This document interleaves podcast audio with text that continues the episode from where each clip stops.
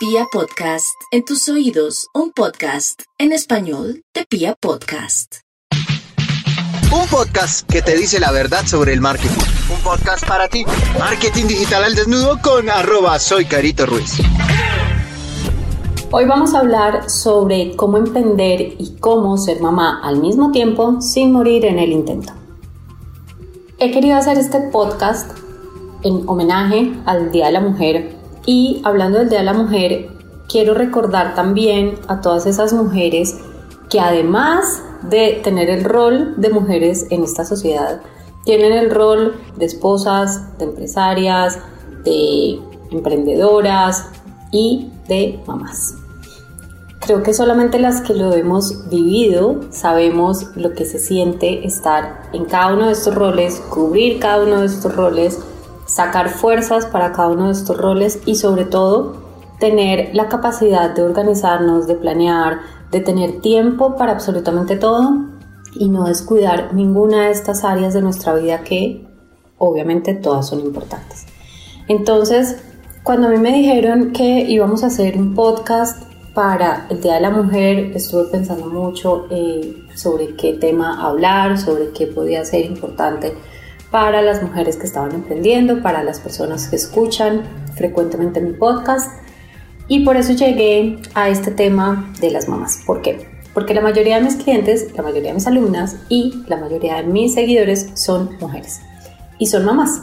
Entonces, por eso quise unir estos dos temas y lo que quiero es compartirte la forma en la que yo me organizo, en la que yo organizo toda mi agenda, todo mi itinerario de forma anual yo tengo la empresa, pero entonces en la empresa tengo tres diferentes unidades de negocios. Tengo la academia, tengo la agencia de marketing digital y tengo la parte de consultorías y mentorías.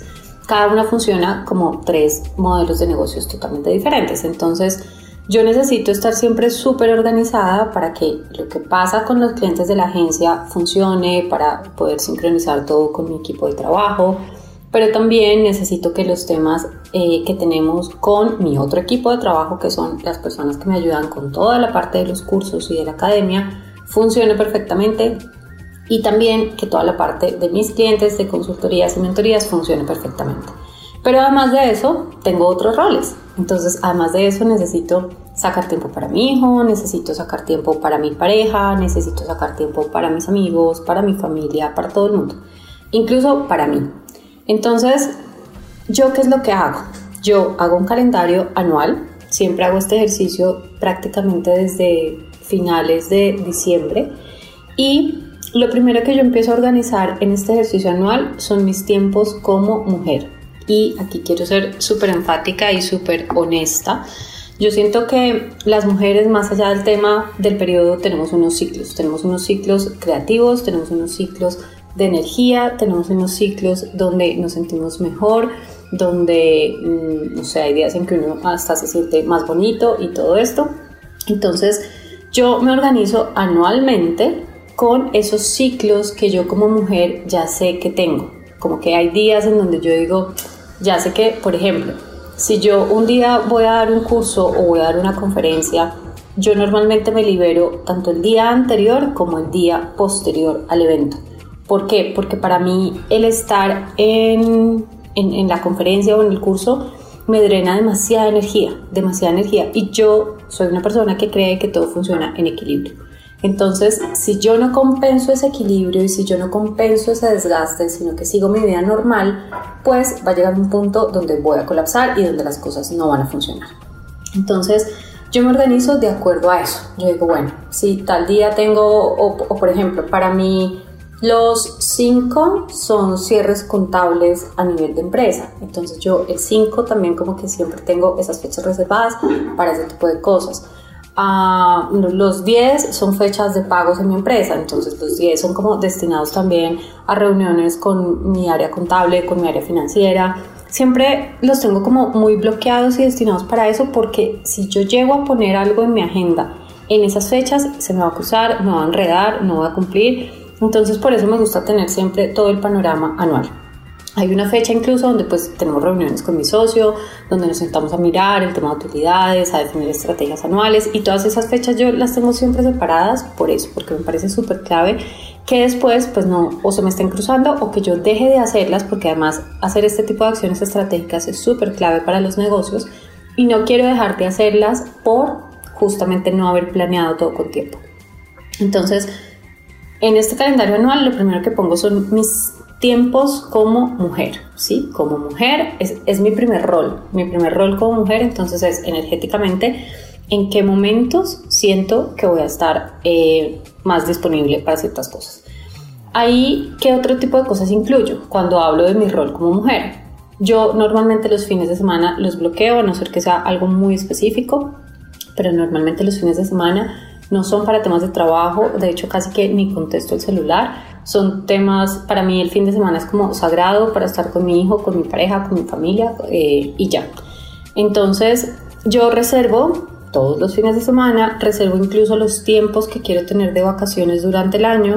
Yo normalmente trato por lo menos un mes de ausentarme por completo del trabajo, por completo, que no tenga ni siquiera que mirar el celular entonces trato de organizar todo eso con un año de antelación, como decir, bueno, estas son las fechas en las que voy a tener vacaciones. ¿Qué más pongo en el calendario? Las vacaciones de mi hijo, las, las fechas que nos dan en el colegio. Entonces, si hay un día donde no va a haber clases, porque entonces ese día yo tengo que mirar cómo me voy a organizar con el niño.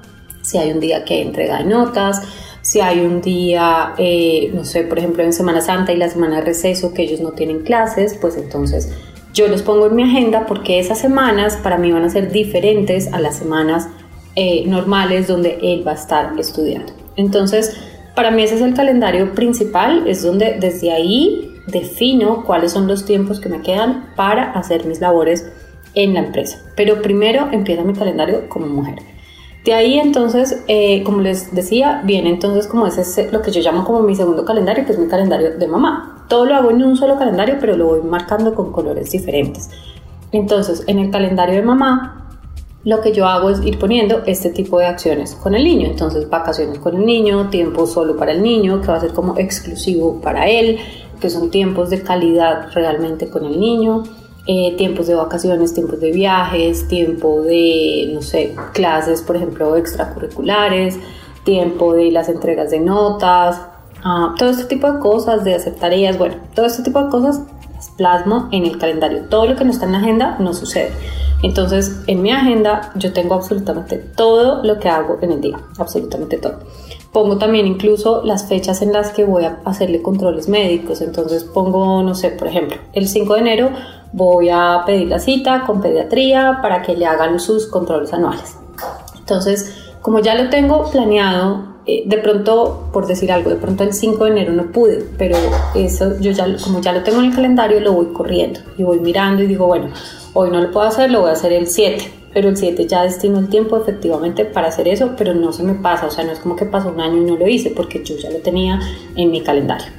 Lo mismo con mis citas médicas, entonces siempre trato de tener muy claro como cuándo tengo que tener estas citas, cada cuánto tengo que tener un control, eh, qué tipo de pues, seguimientos a nivel de salud son importantes, a nivel de mi cuerpo. Me parece que también es súper clave pues que estemos todo el tiempo eh, atendiendo y escuchando nuestro cuerpo y no solamente en un momento de emergencia o en un momento de enfermedad. Entonces para mí este tipo de controles son súper claves porque además nos permiten pues realmente estar como sincronizados todo el tiempo con nuestro cuerpo y al hacer eso nuestro cuerpo también es mucho más productivo. Después de esos dos calendarios incluyo el tercero, que el tercero para mí es como un tiempo también sagrado, donde yo incluyo mis rutinas saludables. ¿Cuáles son mis rutinas saludables? Por ejemplo, tener el tiempo sagrado para desayunar, almorzar y cenar. Son mis tres tiempos en donde yo me desconecto del computador, me desconecto del celular, es un tiempo para estar con mi pareja y con mi hijo, con mi familia, eh, es un tiempo como para nosotros, no es para estar trabajando. Entonces, reservo ese espacio y eh, también reservo los espacios donde hago ejercicio en el día, reservo los espacios, eh, yo por ejemplo soy católica, entonces reservo un espacio para hacer una oración diaria, para rezar el rosario, todo este tipo de actividades yo las tengo en mi agenda y sé que es tiempo que si yo por ejemplo, no hago o si yo lo sustituyo solo por actividades de trabajo, de trabajo, de trabajo, en un mes voy a estar totalmente desgastada, desmotivada, sin ánimos de nada, o sea, no, no voy a ser yo. Entonces, por eso es tan importante que logremos equilibrar todas nuestras actividades dentro de todo lo que vamos a hacer al año sin llegar a ningún tipo de exceso. Después de aterrizar esto, eh, defino una meta de ventas. Entonces yo empiezo por crear una meta de ventas anual. Digo, bueno, este año quiero facturar esto al año. Pero como les contaba, pues yo tengo meses atípicos. Yo tengo meses como abril, eh, junio, octubre y diciembre, que para mí son totalmente atípicos porque en realidad estoy mucho tiempo de vacaciones por las temporadas del niño. Entonces esos, esos cuatro meses para, para mí son atípicos. Por eso yo no puedo contemplar con que esos cuatro meses voy a facturar igual que los demás meses. Entonces, ¿yo qué es lo que hago? Defino mi meta de ventas anual y esa meta de ventas la voy organizando según el mes. Es decir, por ejemplo, en enero, bueno, normalmente lo hago en noviembre. En noviembre mi meta siempre es facturar lo de diciembre, enero y febrero, para que así yo pueda estar la época de vacaciones tranquila, relajada, sin estar con estrés de plata ni nada, pero además que cuando yo entre en enero me dé un mes más eh, de conseguir clientes, proyectos, bueno, de, implementar un montón de acciones antes de que vuelva como a necesitar un capital. Entonces, siempre a final de año trato de cubrir tres meses a nivel de facturación. Entonces, siempre para mi cumpleaños hago un gran lanzamiento de algún producto que me ayuda como a cubrir este, estos tres meses. Y así en el año voy, voy haciendo diferentes acciones que me permiten ir facturando en unos meses mucho más para en otros meses estar totalmente quieta, pero estoy totalmente tranquila porque lo que necesitaba para ese mes ya lo cubrí facturando antes. Entonces defino esa meta de ventas anual, luego lo empiezo a definir em, mensual y defino en qué meses tengo que facturar mucho más para poder estar más tranquila los otros y luego se lo empiezo a aterrizar a nivel de trimestres. Entonces yo normalmente pongo em, proyectos por trimestres o metas por trimestres. Me defino esos proyectos tanto a nivel personal como laboral, defino unas eh, metas trimestrales y de acuerdo a esa meta trimestral pues defino qué tengo que hacer semana a semana para que esa meta se cumpla. Entonces pongo acciones diarias muy puntuales, pero bueno, esto es lo que tengo que hacer en esta semana para que cuando el trimestre se concluya yo realmente haya concluido esa meta. Les voy a poner un ejemplo si yo tengo en mente irme de vacaciones, pues lo primero que tengo que hacer es, eh, por ejemplo, ahorrar para eh, conseguir la visa. Listo, ya. Eh, las primeras dos semanas hice ese ahorro. Después de que ya tengo el ahorro, entonces tengo que contactar a la persona que me va a ayudar con la visa. Listo, ya, contraté a la persona. a las dos semanas nos llaman a la cita para la embajada. Perfecto, ya tenemos la cita. Y así. Entonces, ¿qué pasa? Que si yo hubiera dicho, no, este año tengo en mente tal viaje, pero si no organizo todo y si no hago todo paso a paso para que las cosas realmente pasen, pues va a llegar la fecha y al final ni siquiera hemos sacado la visa. Entonces por eso para mí es tan importante dejar todo plasmado en acciones y eh, como con unas metas muy claras y unos planes de acción muy claros para lograr esa meta. Luego ya en la parte de las semanas, entonces en los tiempos que me quedan, después de haber organizado todo eso que ya les acabo de mencionar, lo que hago es definir mis tiempos, en, dividir mis tiempos en tres partes. Tareas de ventas, que son todo lo que sea ventas o marketing, tareas operativas y tareas ya como personales. Entonces, a nivel de ventas, yo destino el 60% del tiempo. Lo que me queda en mi agenda libre y como mis espacios pues de trabajo, que normalmente son unas franjas de 8 horas, dentro de esas 8 horas el 60% de mi semana está destinado a acciones de ventas y de mercadeo. El 20% está destinado a acciones operativas. Entonces en esas acciones operativas es donde me dedico a hacer las acciones con clientes y todo lo demás, lo que se necesite como tal, sobre todo de clientes de agencia que me requieren unas tareas operativas, porque realmente son muy pocas, ya que la gran mayoría las hace mi equipo. Pero pues yo destino como ese 20%. En el caso de mi equipo seguramente la distribución sería diferente, porque ellos no tienen que hacer un proceso de ventas, pero sí tienen que estar todo el tiempo haciendo un proceso operativo. Entonces, cuando somos dueños de negocio y cuando tenemos un emprendimiento, tenemos que entender que tenemos que delegar la mayor cantidad de tareas operativas, pero eh, encargarnos de toda la parte de ventas porque de eso va a depender que nuestro negocio crezca o no. Y en la parte de cosas personales, entonces pongo todo lo que sea de mi marca personal, es decir, desarrollar un nuevo curso, desarrollar un nuevo producto, un nuevo servicio, capacitarme, estudiar, formarme con alguien, tener una mentoría con alguna persona, a mejorar algún producto, mejorar algún proceso interno, todo este tipo de acciones yo las defino como dentro de mi marca personal y para eso destino el otro 20% de la semana. Entonces, esa es la forma en la que yo me organizo. así me organizo teniendo en este momento tres negocios, como te contaba, siendo mamá. entonces, pues nada, espero que te guste, espero que te sirva, espero que este modelo te pueda funcionar para poder aplicar muchas cosas. Ah, bueno, hay otra cosa que hago que quizás les pueda funcionar y es organizarme mucho con las tareas de la casa. Entonces, eh, yo no estoy como arreglando la casa todo el día, sobre todo ahorita que estamos tanto en home office, aunque bueno, yo llevo 13 años en home office, pero eh, siempre destino unos tiempos para, entonces hay unos tiempos donde yo lavo losa, hay unos tiempos donde yo lavo la ropa, donde organizo, pero no es como que esté todo el día pendiente de eso porque en esos momentos estoy o en trabajo, o con mi hijo, o con mi pareja, o con algo, pero no es tiempo de hacer cosas de la casa. Entonces también es importante como dividir muy bien esos espacios y organizarme con el tiempo de las comidas. Yo normalmente, por ejemplo, el sábado o en algún momento en la mañana, algún fin de semana, organizo los almuerzos, sobre todo que voy a tener en la semana, y dejo muchas cosas ya preparadas para poder almorzar mucho más rápido y no, pues, no gastarme como tanto tiempo en la cocina cada día entre semana. Eso de pronto también les puede funcionar, sobre todo cuando tenemos chiquitos, pues yo con mi hijo soy súper cansona con el tema de la alimentación. Me encanta que se alimente súper bien, que coma súper saludable y pues para mí ha sido una muy buena alternativa. Espero que les haya gustado.